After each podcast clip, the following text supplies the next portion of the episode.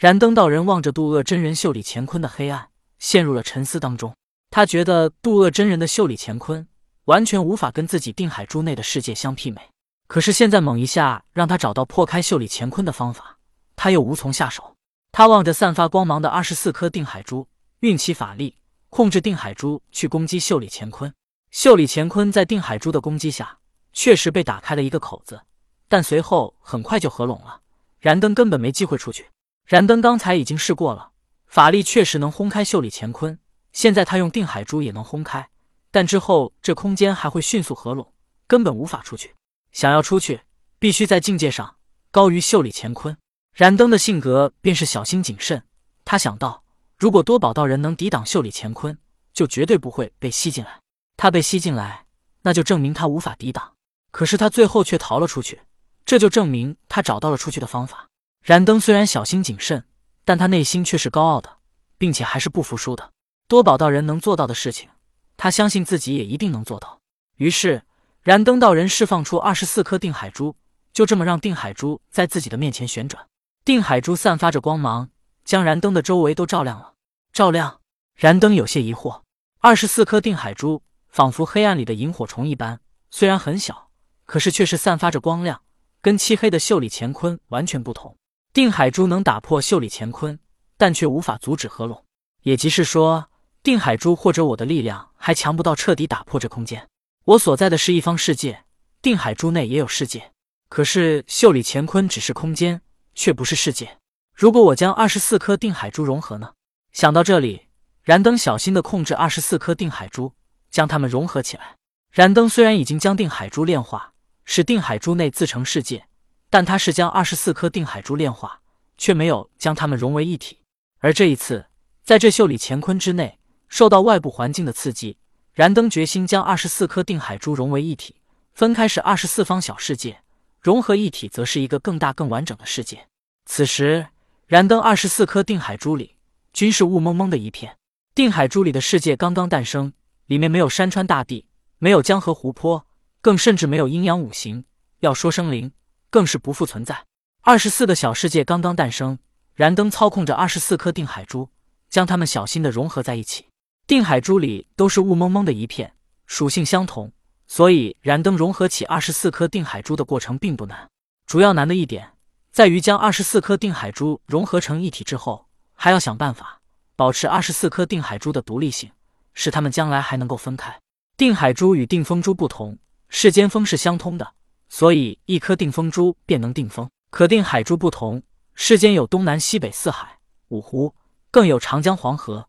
定海珠要定四海之水，一颗根本不够，所以这也是定海珠诞生之时的使命。如果定海珠真正的融合成为一体，那就失去了它存在的意义。所以燃灯还必须要保持二十四颗定海珠的独立性。燃灯默默思索，如何保持二十四颗定海珠的独立性，却又能让它们融为一体呢？突然，燃灯想起现实中的世界，商朝有四大诸侯，纣王又居于朝歌，一个完整的商朝。是有多个诸侯组成的，商朝就相当于一个融合后的定海珠。商朝的八百诸侯就仿佛是二十四颗定海珠。八百诸侯属于商朝，但他们又是一个独立的个体。大到八百诸侯组成了整个商朝，小到纣王内宫，内宫是个整体。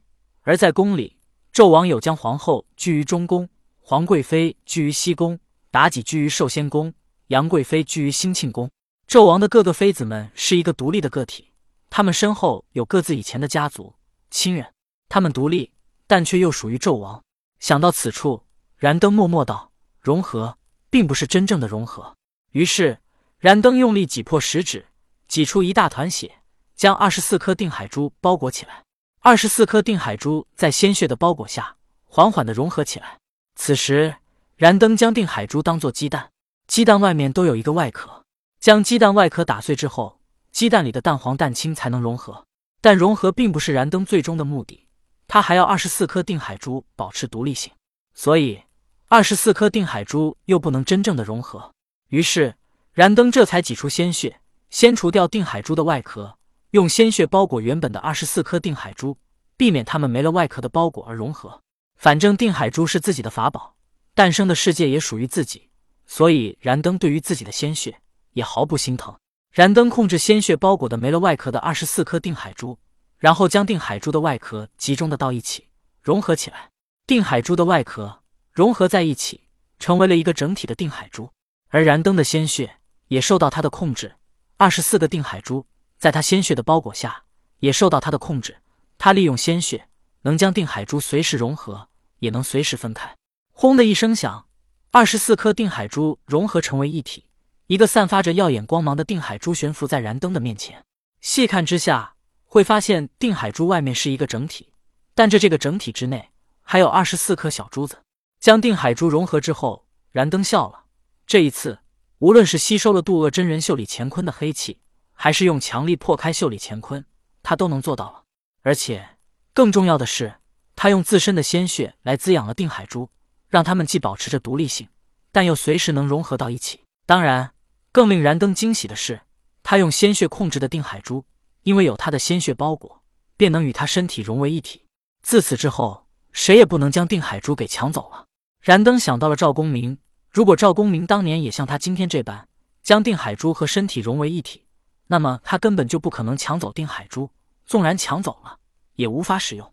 想到赵公明，燃灯自语道：“不是贫道我脸皮厚，而是你太愚蠢，太自大。”此时，燃灯道人控制着定海珠，他先是利用定海珠疯狂的吸收起袖里乾坤当中的黑气。渡厄真人的袖里乾坤里面有阴阳，也包含五行。不过，此时袖里乾坤的空间里并没有五行，充斥的都是阴阳二气。燃灯道人利用定海珠，疯狂的吸收着袖里乾坤中的阴阳二气。在定海珠的疯狂吸收下，一个黑白色如太极一般的漩涡在定海珠的上方出现。原本定海珠里面是雾蒙蒙的一片，但是在阴阳二气进入之后，与雾气融合到一起。原本还有些光亮的定海珠里，渐渐的变成了黑暗，直到漆黑一团。不知道为何。此时，燃灯道人心里居然产生了一个冲动的感觉。下一刻，他的意识进入了漆黑一片的定海珠之内，望着漆黑一片的世界，燃灯心里有一种冲动的感觉。这种感觉让他不吐不快，因为定海珠内的世界是他的，但是现在这里面却充满了黑暗，他感觉到十分压抑。黑暗必须要有光明来驱散，于是燃灯忍不住脱口而出：“我说要有光。”下一刻，光明出现。驱散了定海珠里的黑暗，但是让人疑惑的，驱散黑暗的并不是太阳的光亮，因为燃灯的世界里没有任何生灵，什么都没有，连空气都不存在，更别提是太阳和月亮了。但是就在燃灯一句话之下，离奇的景象出现了，黑暗就这么消失不见了。在这个世界当中，燃灯觉得自己就是主宰一切、无所不能的神。耶稣诞生的时间在公元元年，而这个时间是王莽掌控汉朝的时候。他扶持汉平帝即位，后来改元元始。而孙悟空被压五行山下，就是王莽篡汉时期，跟耶稣诞生的时间差不多。大家可以注意一下，这个时间线是比较独特的。